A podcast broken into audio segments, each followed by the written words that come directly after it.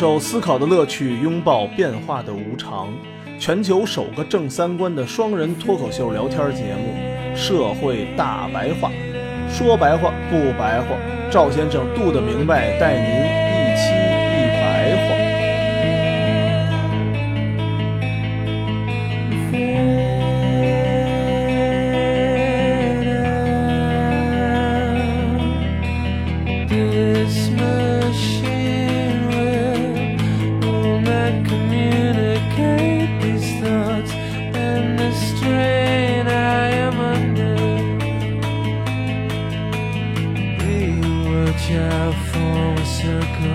circle before we all go under.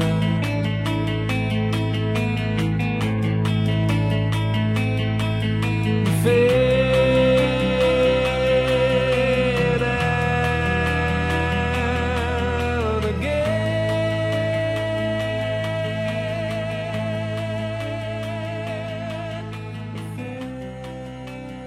欢迎大家收听我们社会大白话，我是赵先生。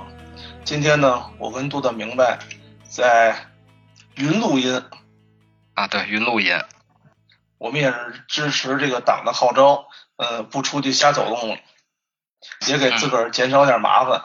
估计把所有人的计划应该全都给打乱了。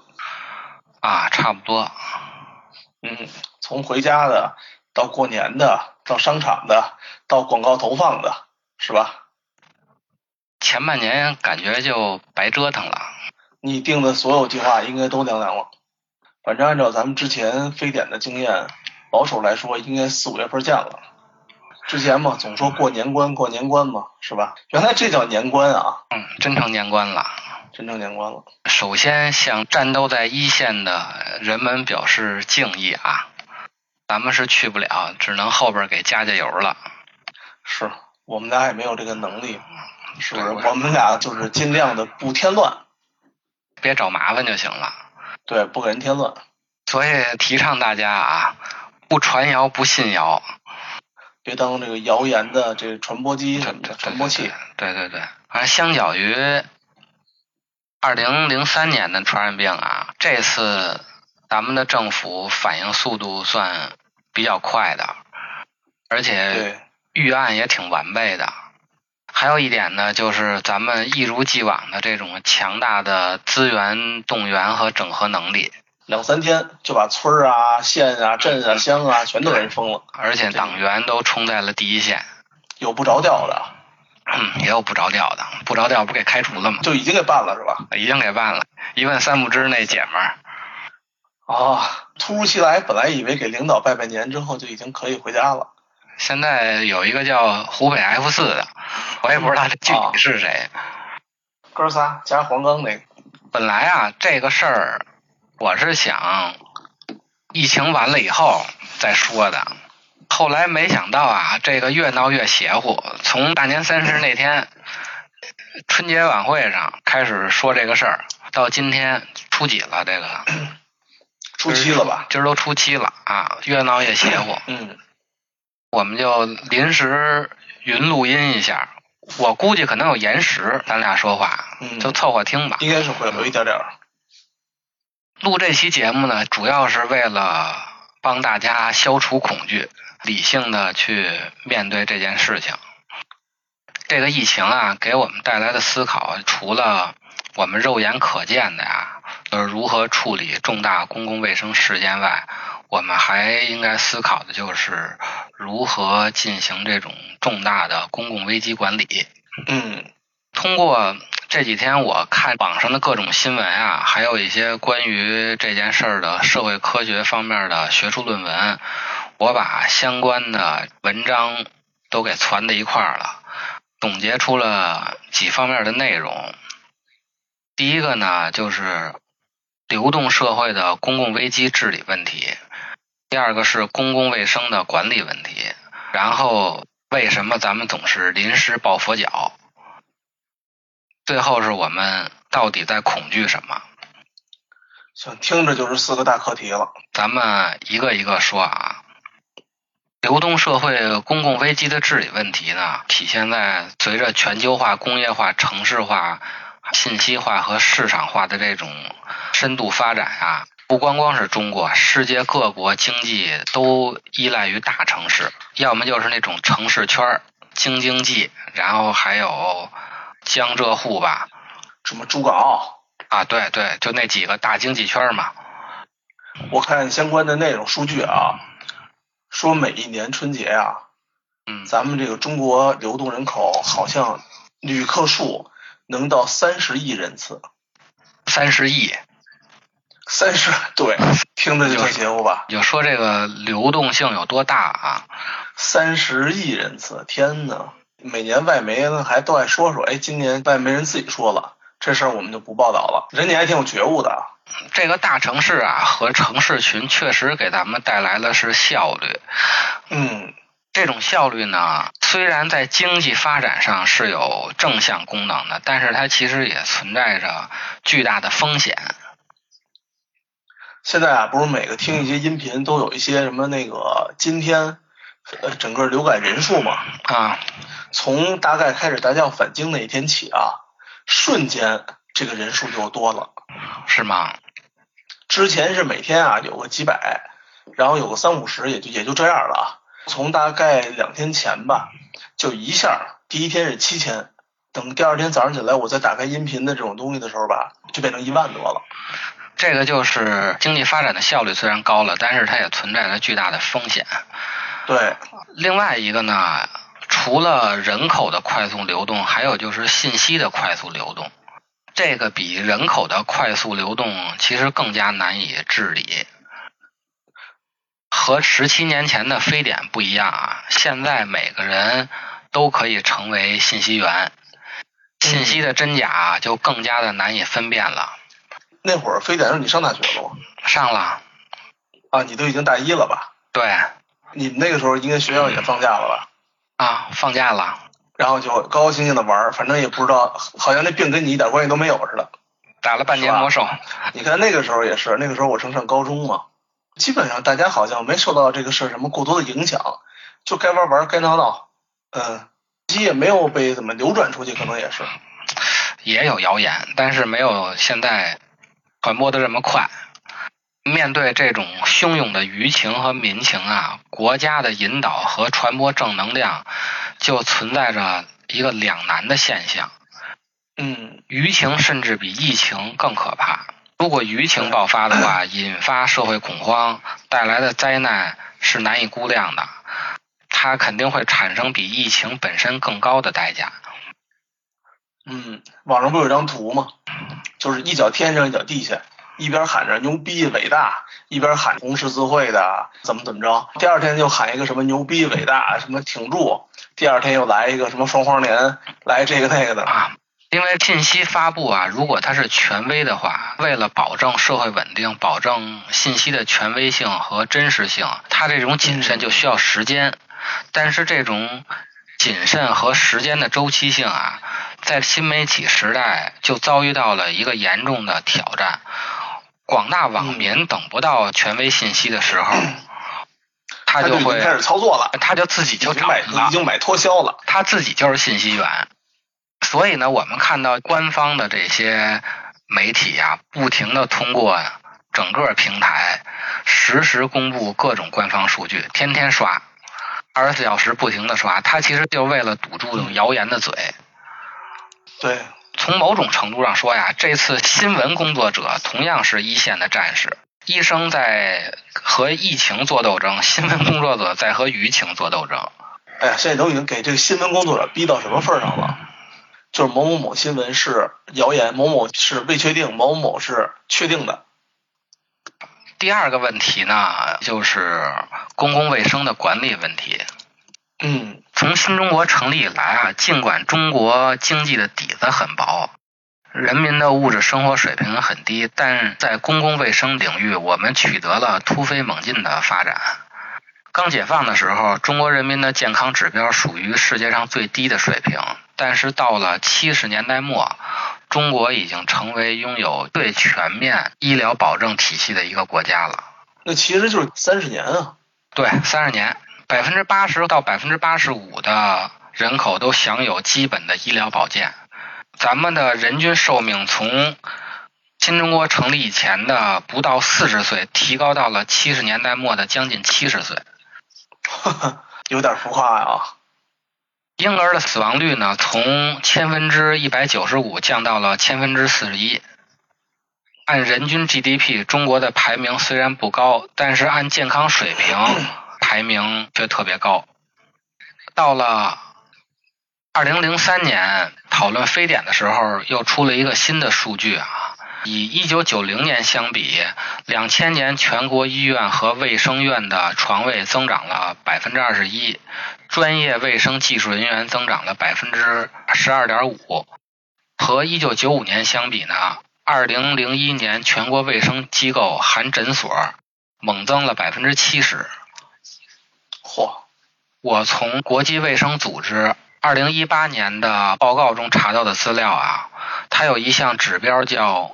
公共健康的服务覆盖，嗯，这个指标的解释是实现全民健康覆盖，包括财务风险保护、获得优质基本保健服务以及获得安全、有效、优质和担负得起的基本药物和疫苗。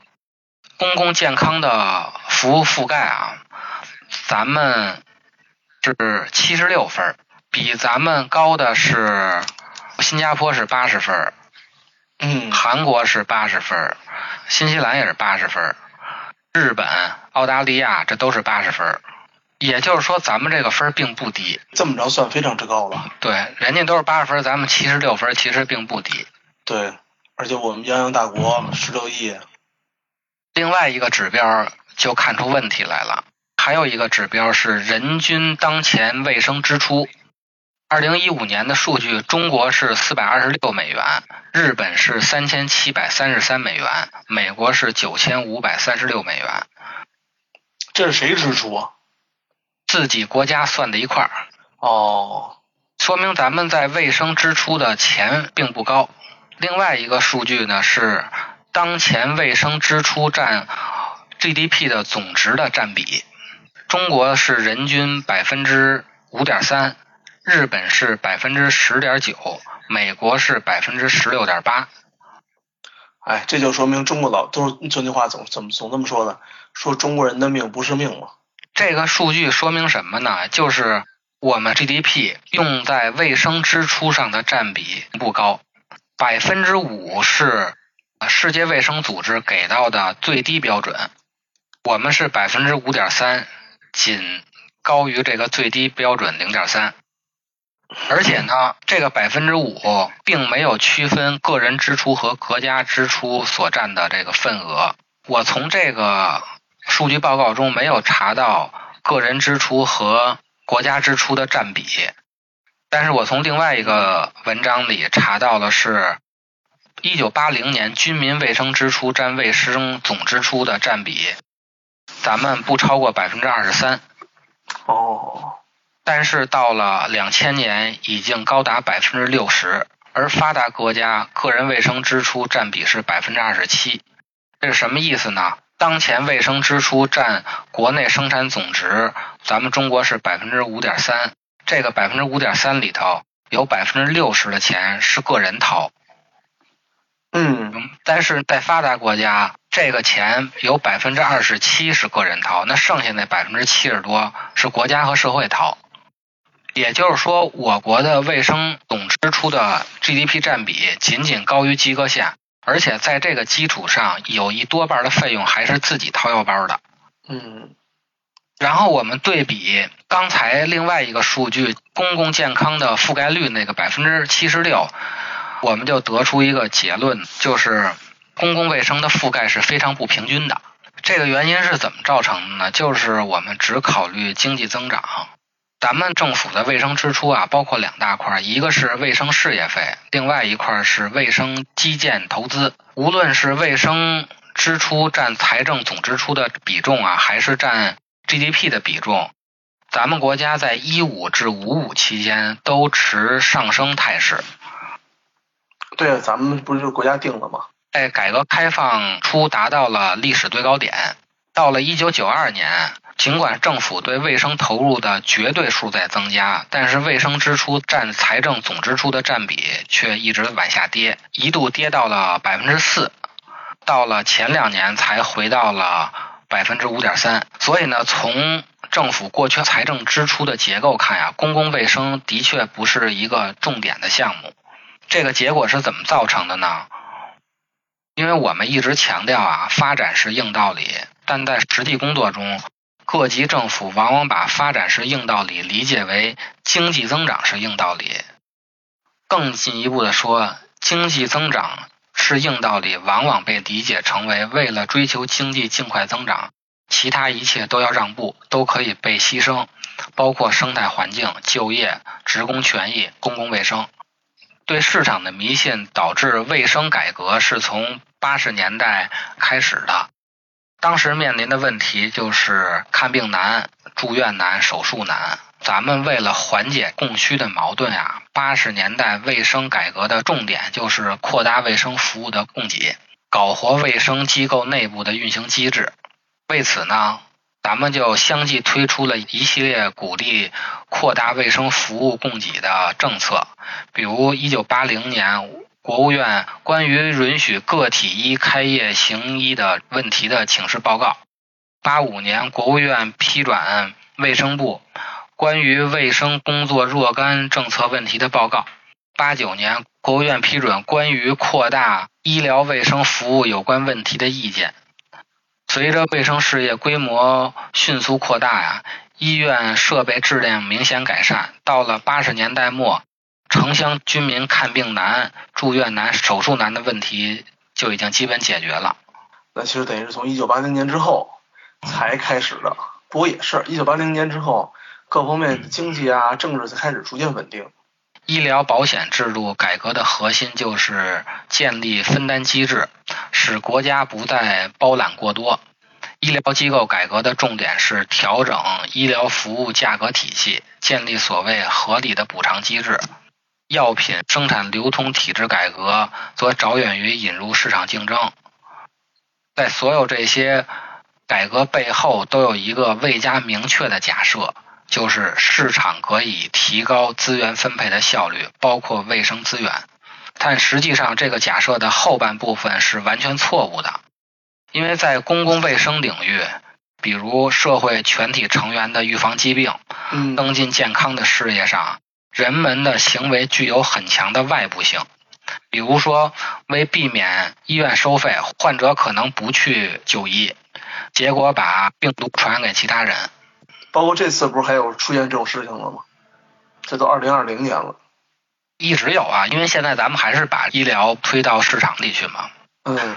而这个医疗领域的特征，则是供需双方的信息不对称。比如，医生给患者开一些不必要的药，包括高价的药。这个问题，咱们在我不是药神那两期，咱们特意说过这个问题啊。中国在改革开放初期啊，政府预算支出占卫生总费用的比重为百分之三十六，本来就不高。到一九九零年的时候，下降到了百分之二十五，到两千年的时候，下降到了百分之十四点九。嗯。与此同时呢，基建上了。到底用在哪儿不知道啊，因为我也没查其他的数据。与此同时呢，社会支出的份额，包括公费医疗经费，也从百分之四十四下降到了百分之二十四点五。反过来呢，军民个人卫生支出的比重节节攀升。一九八零年，军民卫生支出占卫生总费用的比重超不过百分之二十三，但是到了两千年就已经达到了百分之六十点六。所以呢，如果医疗卫生费用主要是由个人承担的。收入和财富的分配，便在很大程度上决定了人们是否能获得必要的医疗保健服务。这个也就是说，谁有钱，谁就能获得必要的医疗保障服务。因为百分之六十的钱你要自己掏。那个时候其实北京还行，北京当然不一样了。北京那时候工厂啊，包括机关啊，什么部队什么的，全是百分之百报销。这个就是我们之前说的负福利啊，我们是从最不需要报销的人那块儿开始报销，而最需要报销的人，我们恰恰是不报销。对，所以呢，除非收入和财富在社会各阶层的分配相当平等，否则经济上的不平等必然转化为医疗卫生上的不平等，而医疗卫生上的不平等又会影响到全体国民的总体健康水平。当然啊，咱们并不是说经济增长一定不会带来公共福利的改善。当经济增长的成果为全社会各个阶层共享时，公共福利当然会得到改善。但是，当经济增长的成果为某些社会阶层独享时，不管增长的速度有多快，它都不可能改善全社会的公共福利的状况。对，要不都得来北京看病了，是不是？它就只会集中在有钱人的部分。对北京和南湘雅，对市场的迷信啊，就导致了该由政府承担的责任，政府没有承担起来，同时也导致了市场的失灵，就是市场对医疗卫生资源的配置既违反了公平的原则，而且啊效率还特别低。政府的失职和市场的失灵主要表现在以下几点啊。第一个就是重医疗轻防御，这是什么意思呢？就是新中国成立以后啊，在很长时间，政府医疗卫生工作的重点是放在预防和消除传染病等基本公共卫生服务方面。当时的口号是预防为主，通过一方面推行预防为主的方针，另一方面采用低成本的医疗技术。中国得以在经济水平发展不高的条件下，保证人人享有基本的医疗保健服务，创造了名满天下的中国模式。还有这个中国模式呢。嗯，那会儿国际卫生组织一直说咱牛逼，改革开放之前儿升的升的确实太快了。从平均寿命四十岁升到七十岁了。对，啊，广大居民呢，尤其是农村居民，无需支付高额费用就能享有基本卫生保健服务。基本卫生保健服务的广泛可及性和公平性，大大改善了中国城乡居民的健康状况。但是到了二十世纪八十年代以后，过去成功的模式被人贴上了平均主义和低水平的标签儿。医疗卫生工作的重点从农村就转向了城市，从重防御转向了重医疗，从低成本转向了高科技高成本。虽然政府口头上依然强调是预防第一，但实际上城市的医疗才是第一的。毕竟得治病啊。医院购买昂贵的大型医疗设备的费用比较容易得到政府的批准。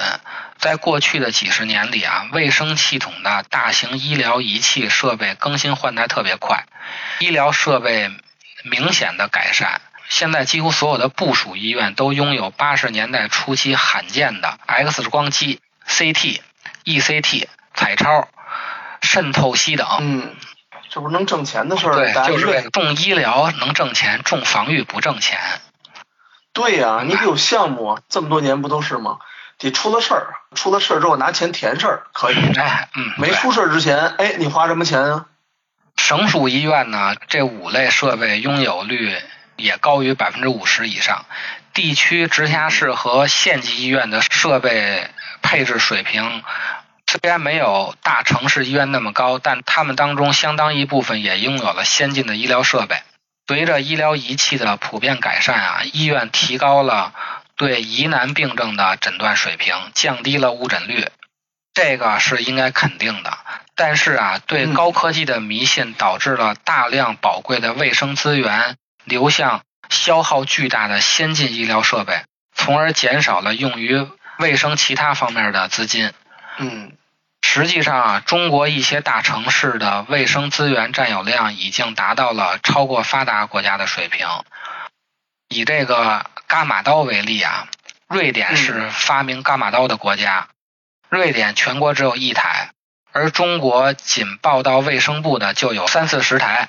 嚯，肯定就这个数肯定不止了。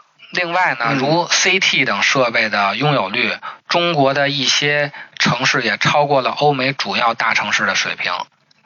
但是这里头有一个问题，就是在有些地区，大型医疗设备超过了实际需求，有相当一部分设备开机时间不足，造成卫生资源的浪费。你买了以后，没准儿一个月他们才有俩人用，主要是你会用的人也少。不是会用的人少，你不能白用，得花钱。啊，是啊。那人不想花钱，不就不用了吗？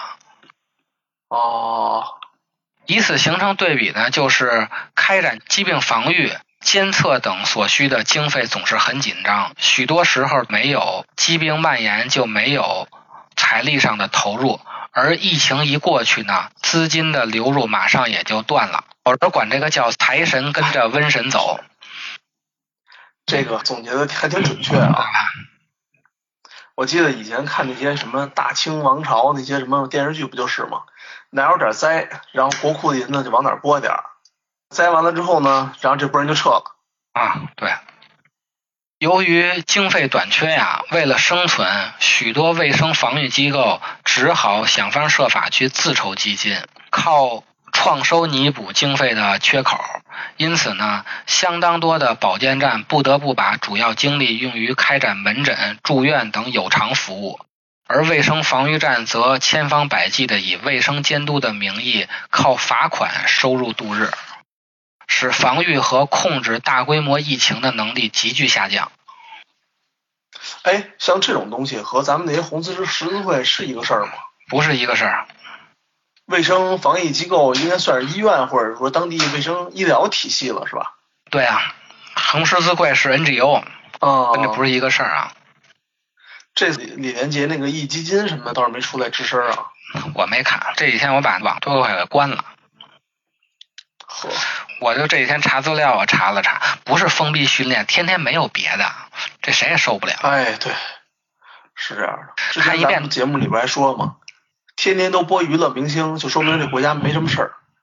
对啊，这倒不说娱乐明星了，对，天天的是吧乐疯了似的，这蔡徐坤倒不出来打篮球来了，这还不如他打篮球呢。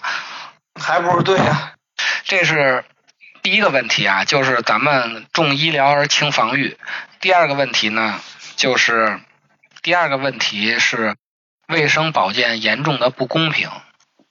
两千年，世界卫生组织对一百九十一个会员国的卫生系统分三个方面进行了绩效评估，在卫生负担公平方面啊，中国被排在了第一百八十八位。仅比巴西、缅甸、塞拉利昂稍强，属于世界上最不公平的国家。在中国呢，卫生事业费主要是来自地方财政，而不是中央财政。二零零一年全国卫生事业费总额为五百四十六亿元，其中中央部分只占三十五点四三亿元，占总额的百分之六点五，其余五十一亿多元来自各省地方财政。这种格局就决定了各省人均卫生事业费的高低取决于其财政实力。就是有钱没钱的事儿啊。啊就哪个省有钱，哪个省医疗服务的水平就高。我们再回到一开始我看到的二零一八年的这个卫生服务覆盖的水平，咱们是七十六，如此之高，嗯但是平均水平咱们是一百八十八名，如此之低，对，如此之低。什么云贵川，对吧？就算凉凉了。各省的人均卫生事业费与其人均财政收入是高度相关的。这里头唯一的例外啊是西藏，虽然西藏的人均财政收入低于其他的省份，但它的人均卫生事业费却高于其他任何一个省。这是因为嗯西藏是唯一实行全民医疗保障的省份，资金的不足的部分全额由中央财政补贴。哎呦，真是老大哥。除了西藏，别的省份基本上都是靠自身的财力来解决卫生事业费。嗯，这个省没钱，那您就别看病了，那您就就这意就这意思。对，而且啊，咱们说的刚才这些数据啊，还是政府卫生事业的相关费用，也就是咱们说那小头儿，是那百分之二十多的那个费用。大头呢是那百分之六十点六，是个人自己承担那波。所以呢，居民个人平均医疗保健支出在各省份的分布，完全就取决于当地个人的人均收入的高低，纯靠自己。所以之前咱们不是就聊嘛，说现在国家某些程度上来说，还是比较希望大家能够在商业保险、商业医疗上自己多花点钱的，那不还是得靠个人吗？补补这个亏空。那连饭都吃不上的人还买啥保险呢？这就是过度的迷信市场经济，认为市场可以提高效率。但是这个情况在新中国建立之初并不是这样的。一九六五年六月二十六日，毛主席发表了著名的“六二六”指示，号召把医疗卫生工作的重点放到农村去。此后，医疗资源重城市轻农村的情形得到了扭转，大批城市医疗专业人员组成巡回医疗队，奔赴农村，为提高农村基层卫生组织、防治疾病水平、培训赤脚医生发挥了很大的作用。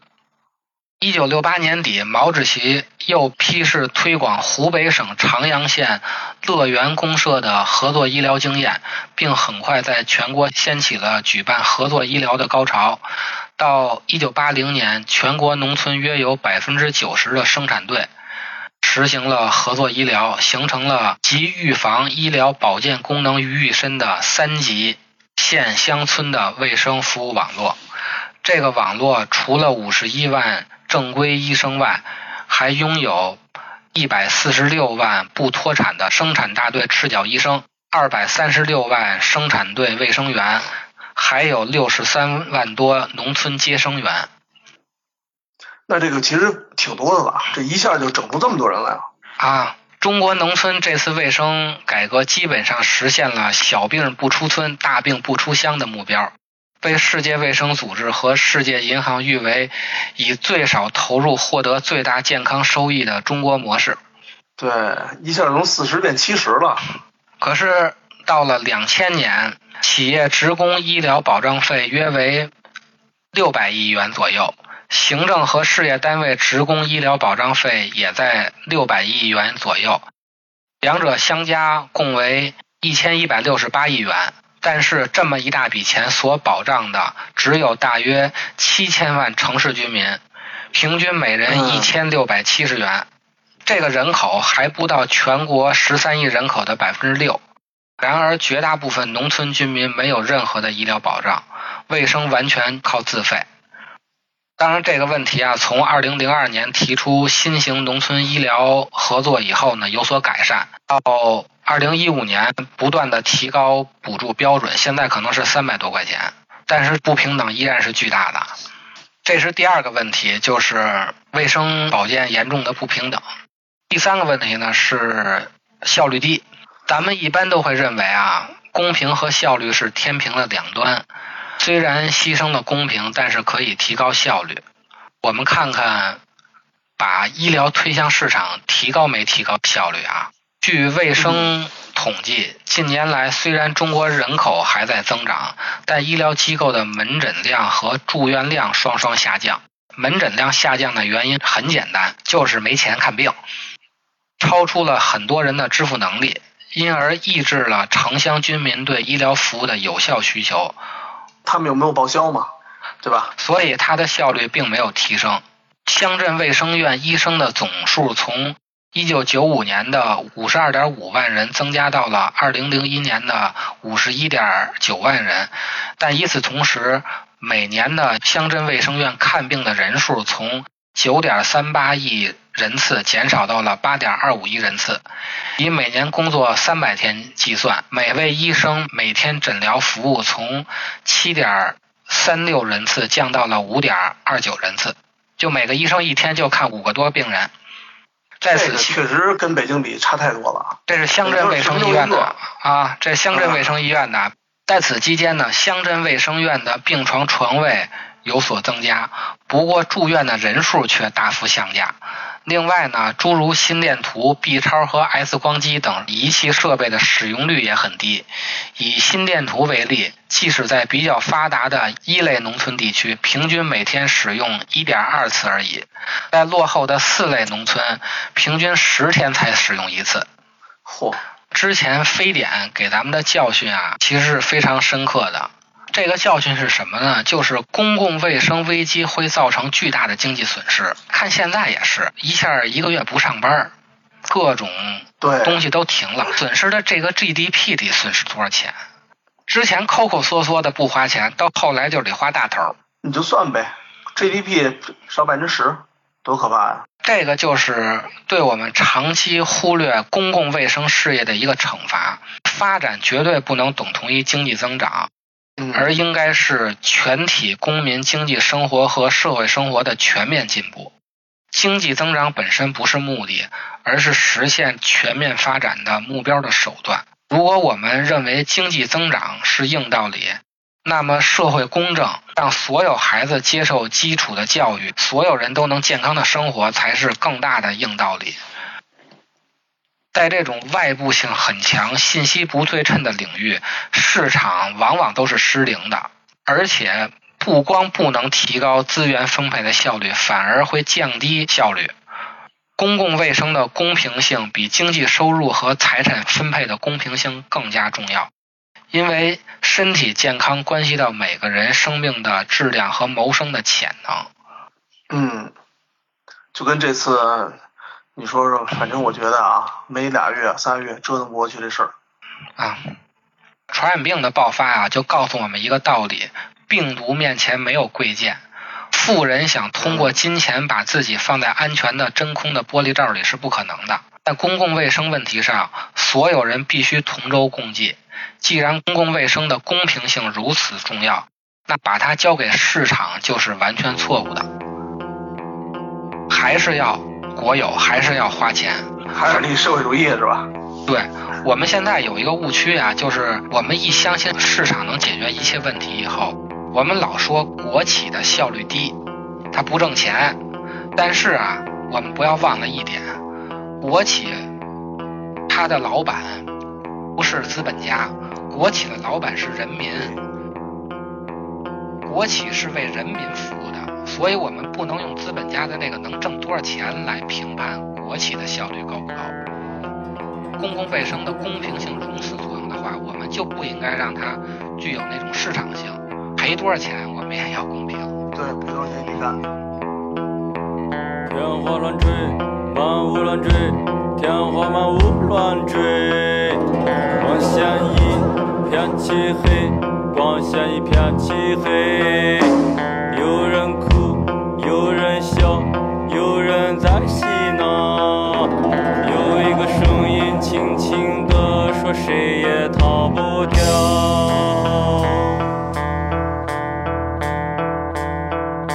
我赶快跑，赶快跑，跑进了一座庙。庙里的和尚转回头，对着我微微笑。有风声，有雨声，人弹